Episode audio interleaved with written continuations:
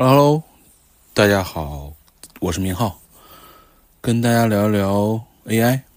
嗯，准备这个内容的时候是十一月三十号，正好是 ChatGPT 发布一年的时间。过去的一年，AI 可能是整个科技行业最大的主题，甚至可能是唯一的主题。但这一年在这件事情上发展了很多的变化，所以我起了一个标题叫 “AI 一年，人间十年”。这个内容可能更多的，我觉得是一个在年底这个时间点的整理，所以我起了一个副标题叫“那些已经形成的共识”。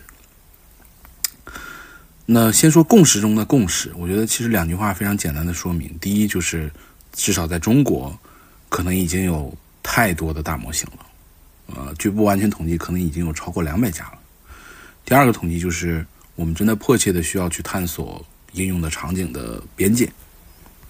然后今天的内容大概具体会分四个部分，首先是大模型的内卷，呃，一把手的工程，应用场景的苟且与远方，以及最后我的一些暴论，对吧？我我发表暴论可能已经快成为习惯了。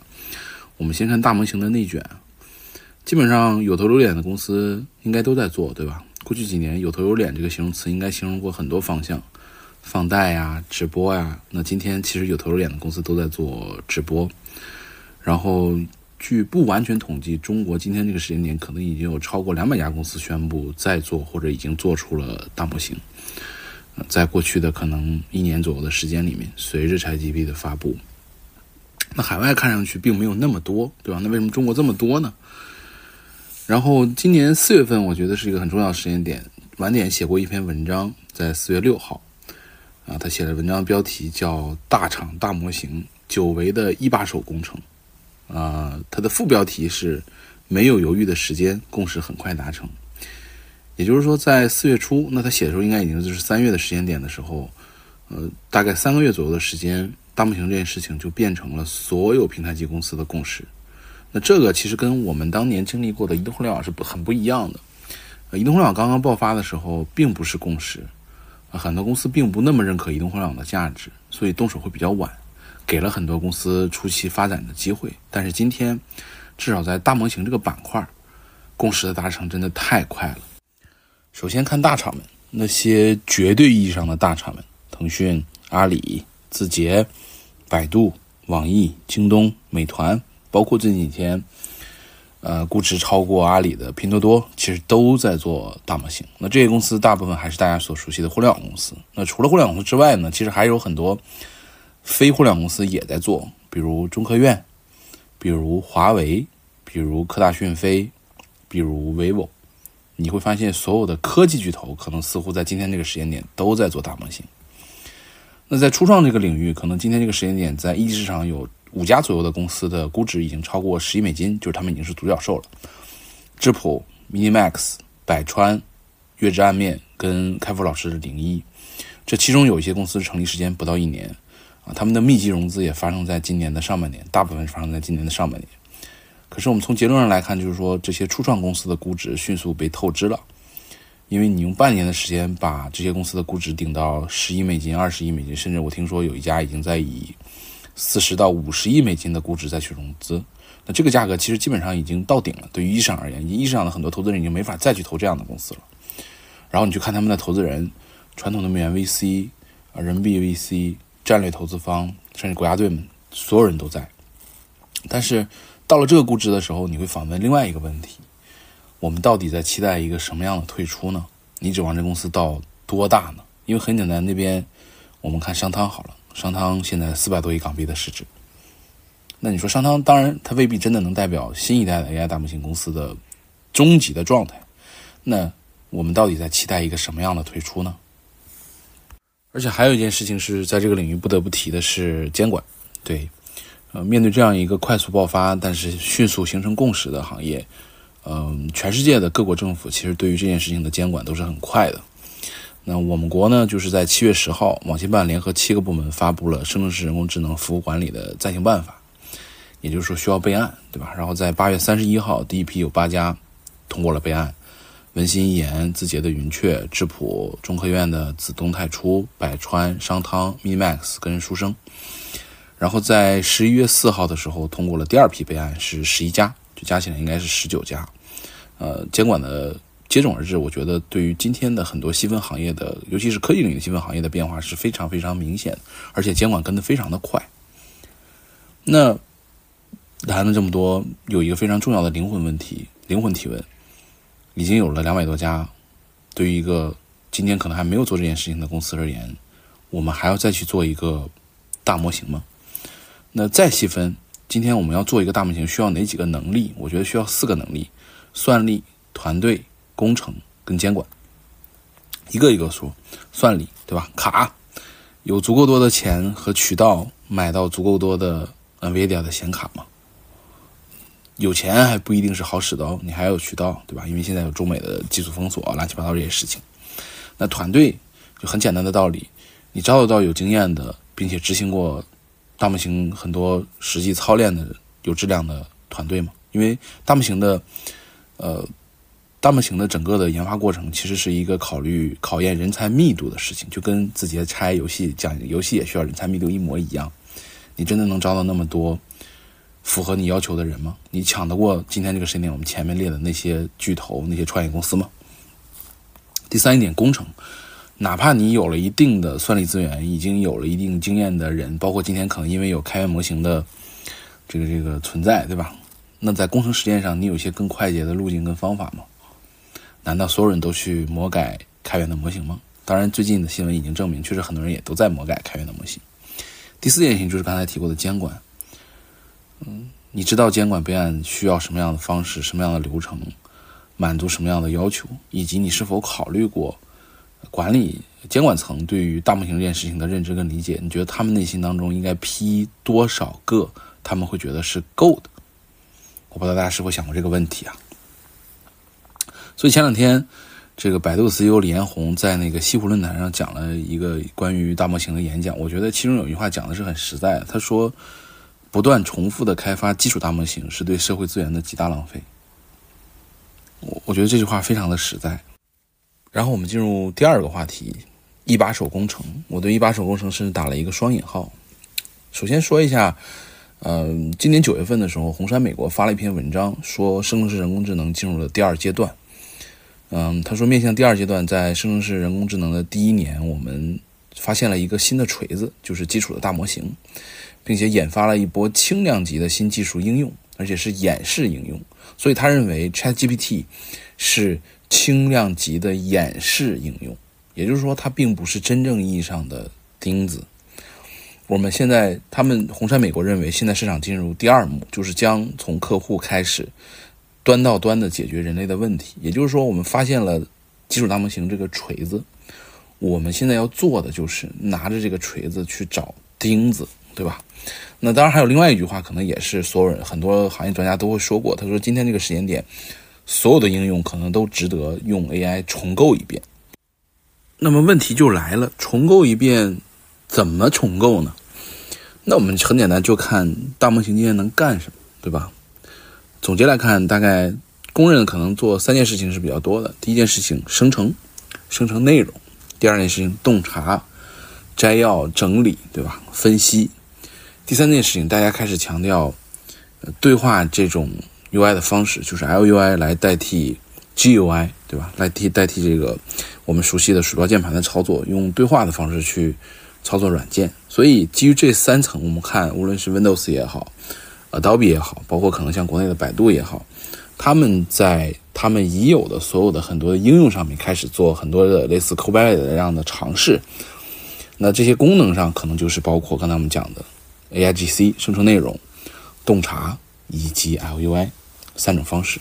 但这里面引发另外一个问题啊，我们做这么大的重构，对于一个已经有很多场景、很多用户的大公司而言，做这件事情的第一负责人是谁？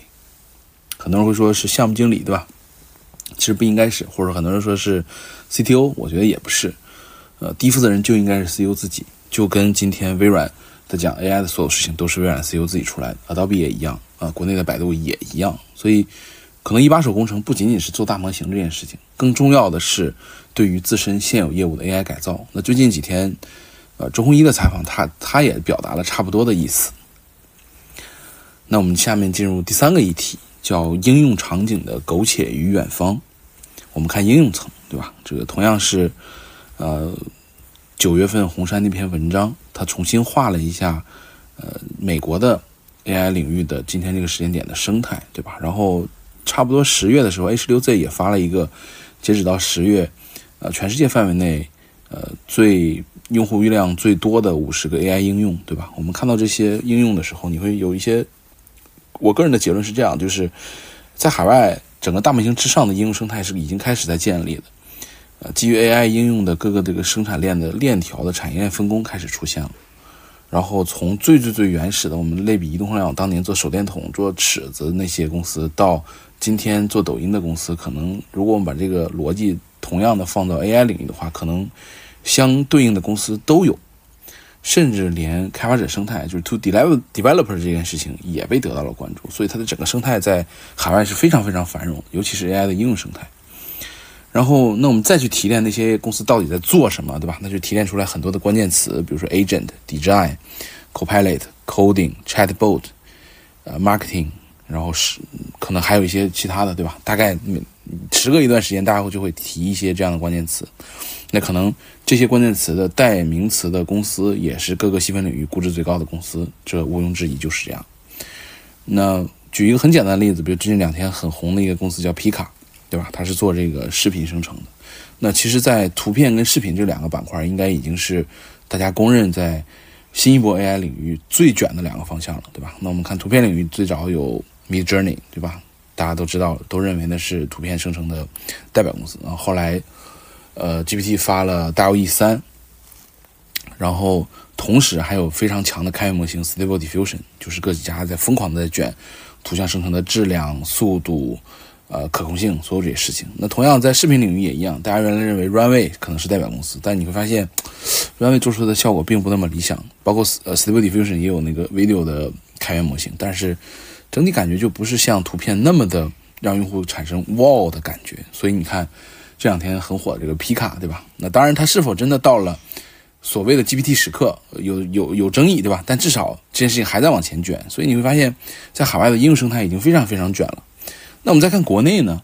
啊，其实也有一些第三方机构做了一些国内的这个类似的呃行业地图啊、公司的列表之类的，然后也会有一些分类，跟跟美红杉那个差不多，对吧？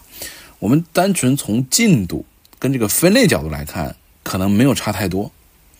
但是如果我们细看，可能还是有一些差距的。那这个考量跟这个样本用什么样的样本呢？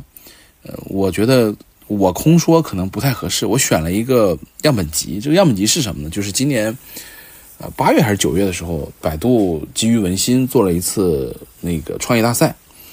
嗯，我为什么没有选择其他的类似黑客马拉松的项目呢？因为很多黑客马拉松项目可能都是三天五天做出来，它更多是一个 idea，而不是一个真正意义上的项目。然后我们回头去看文心最后出来的这十几家获奖的公司在做的事情，我觉得大概率可以代表当下，中国的 AI 的初创公司，尤其是应用层初创公司到底在干嘛，对吧？我们先看一等奖的三家公司，呃，ChatDoc，呃，BySmart，ChatPPT，啊，这三个名字一说出来你就知道他们在干嘛，对吧？ChatDoc 文档分析，BySmart 购物助手电商的，啊，ChatPPT 做 PPT 生成的。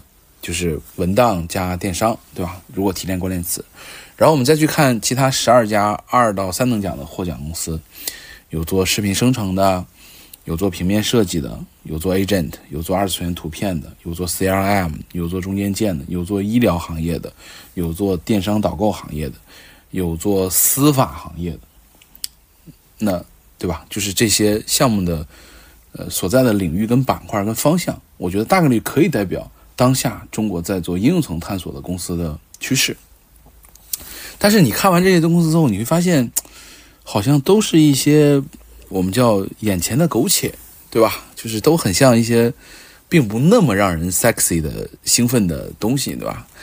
这个这个，所以这个这个我的这个原同行，对吧？新资本的合伙人吴炳健，炳健老师发了一个极客，是这样说，他说。当下基于大模型的 To C 的创业项目大概可以分为三类。第一类 ChatGPT 的变形，对吧？金融的 P GPT，医疗的 GPT，销售的 GPT，marketing 的 GPT，对吧？前面有一些项目是这个干这个，对吧？第二类是呃开口点 AI 的变形，就是更游戏化的 C 点 AI，加入图片的 AI，啊，更垂直的 C 点 AI，以及第三种叫斯坦福小站的小镇的变形体。那似乎看上去，抛开那些。苟且，对吧？诗和远方在当下这个时间点，可能大家觉得还有点意思，跟有点探索的，可能就是两个方向。第一叫 AI 陪伴，第二叫 AI 游戏。注意是 AI 游戏，不是游戏 AI，这是两件事情。对？我们先看 AI 陪伴，代表公司当然就是开瑞点 AI，对吧？国内有两家，其实是一家公司做的，就是星野跟 Talk Talky，对吧？它在海外叫 Talky，国内叫星野，是做 AI 陪伴的。那海外的这个。这个 AI 游戏可能大家典型的是斯坦福的那个小镇，对吧？那极端点想，可能很多人会想到是说美剧《西部世界》讲的那个东西，是不是？我觉得终极上可能是的。但是我们看到这些东西之后，你还会有一些问题啊，比如说这些就是所谓的正确答案吗？那即便是今天这个时间点成为品类代名词的 Carry 点 AI 的留存情况，相对于传统的。社交产品而言，也不是那么的优秀。那它真的能撑起来一个非常大的平台吗？然后引发的问题变成了：现有的基于社交的商业模式真的能够嫁接上吗？啊，这几个问题其实我在上一期讲元宇宙的时候也讲过。为什么元宇宙社交都崩了，对吧？因为留存不好，商业模式接不上，所以都崩了。那 AI 领域能改变这个？这个事情吗？我们不知道，对吧？然后，但是再上升一层，我们今天所有的基于这类的判断，可能更多的是来自于过去十几年移动互联网爆发的路径依赖。那我们是不是应该抛弃这种路径依赖呢？我也不知道，对吧？然后我们细化一下，总结一下，大概是什么意思？我画了一个思维导图。我们看文本领域，大概就是文本的生成、改写、摘要、风格互换，对吧？会揉杂在通用的 Office、IM 这样的场景里，可能在网文、市场营销里也会用。然后图片领域就是图片，包括视频的生成、微调、控制。然后音频领域现在也有很多人在做 AI 的音乐的生成，对吧？然后游戏领域可能一类叫我叫游戏 AI，就提升效率的。美术对吧？然后二 D、三 D 动画，这个贴贴图、骨骼对吧？然后游戏内的交互为 NPC，对吧？场景，呃，剧情，对吧？然后再极端点想，下一代的 AI native 的游戏，就是刚才我们讲的 AI 游戏。我觉得大概率，我们用一个相对简单的总结，可能情况就是这么个情况。然后那就是进入到最后这个阶段，我们真正意义上，我写一些暴论，对吧？我们先看三个，我觉得三个很有意思的说法。呃，之前有一个这个公众号叫赛博禅心。他是一个专门写 AI 动态的公众号，然后他有一天写了一个报告，他统计了五千个当下的 AI 应用，总共有五百万字。我说哇，大可不必吧，就是我多久能看完这个东西呢？然后后来这个赛博禅心的作者就加了我，他其实在创业，然后我就问他，我说你你在做什么？他说在基于 Web 做各种各样的 Copilot，然后呃。做各种各样的工具跟助理的类型，然后，呃，都是一些你可以就是当年像移动上早期做各种各样的手电筒啊、尺子啊这些东西，然后，呃，他说他们是 OpenAI 生态里最大的玩家，就是绑着 OpenAI 发布的功能做往前迈半步的很多事情。然后我问他挣钱吗？他笑了一笑，我觉得是蛮挣钱的。那这是一种策略。然后另外一件事情，这个前两天曲凯老师发了一个极客，他说了一下这个 AI 目前的融资的建议。我简单讲一下，就是他说目前的市场上的这个天使轮的估值大概就是五千万人民币上下，有钱就拿。然后对接的，你跟一个这个投资人去聊 AI 的时候，你可以反问他的一个问题是说，你问他今年投了什么？他说，如果这个机构返回你说。他们只投了大模型或者没有投的话，那你内心就要问自己一个问题：是说你自己的项目真的优秀到可以让一个基金在 AI 领域的第一枪打到你这儿吗？那这个问题是很难回答的，对吧？所以结论是说，国内的这个机构投 AI 的真的是非常非常少的。然后，呃，美国的机构可能更多的还跟你多聊几次，但国内机构见见完一次，它就有阶段性结论，就不会有再见的结论。然后还有一点是说，呃，机构在看项目的时候会先问团队出来了没有，出来了就后再问有没有 demo，有的话什么时候上线，上线了问数据怎么样，然后有增长了之后问留存怎么样，有了留存问怎么挣钱，赚钱了问什么时候盈亏平衡，盈亏平衡之后去问你的行业规模，你会发现这些问题。无穷无尽的，对吧？然后，呃，他会认为国内的机构被 to B 领域的 SaaS 伤得太深，可是 to C 领域大家认为海外市场很难做，对吧？他们也没有 know how。然后最后最最最容易卡住的问题，一个是壁垒，一个是做让产品赶紧赚起来。那这两件事情可能是最重要的。这是曲凯老师在十一月二十七号发的。我看到这条评论的时候，我的给他的评论是这样：我说这些话你在半年之前就这么讲了。半年之后情况更严重，所以在半年之前，其实我也有发一条即刻，也是我在一个活动上遇到了齐怀老师，那是在今年四月份的时候，我发一条即刻是说，下午遇活动遇到了徐凯老师，他们最近几个月做了一批 AI 项目的融资，结论有两个，没有人投资 AI，除了大模型。二，拿到钱的几个 deal，不做 AI 也会拿到钱，直接而残酷。那我，我们到底我的暴论是什么？我觉得可能有点难以接受，但事实如此。第一，产品边界，产品的边界非常的重要。今天哪怕是做一个套壳的 GPT，也不是那么容易的。产品标记的设这个边界的设定，对于产品团队的能力考验是十分强的。尤其你还要考虑大模型本身也在不断的进化，对于功能性的产品而言，你的窗口期可能很短，对吧？然后别想融资了。刚才讲过，啊，虽然这个行业很热，但是我们细看的话，其实并没有很多公司拿到钱。人民币基金没法投这个领域的项目，对吧？因为你没有成规模的那个收入跟利润。美元基金全线撤退，对吧？你找谁收钱呢？说再直白一点，AI 在某种程度来说并不属于硬科技，对吧？那怎么办呢？就第三件事情，收钱，对吧？初期划定好你的目标用户，不需要特别大。但是要想好怎么收他们的钱，因为只有这样，你才能从今天这个时间点的这个这个全是这个这个风险跟暗牌的阶段，熬到明牌的阶段。最后一点，echo 我前面讲一把手工程，就是对于已有业务的跟场景的公司而言，AI 对于现有业务的改进和改良这件事情重构的第一负责人，应该一定是 CEO，而不是 CTO，不是产品经理。要实打实的考量 AI 到底能够为哪些核心指标带来优化，那这大概就是我今天想跟大家分享的内容。一家之言，兼听则明。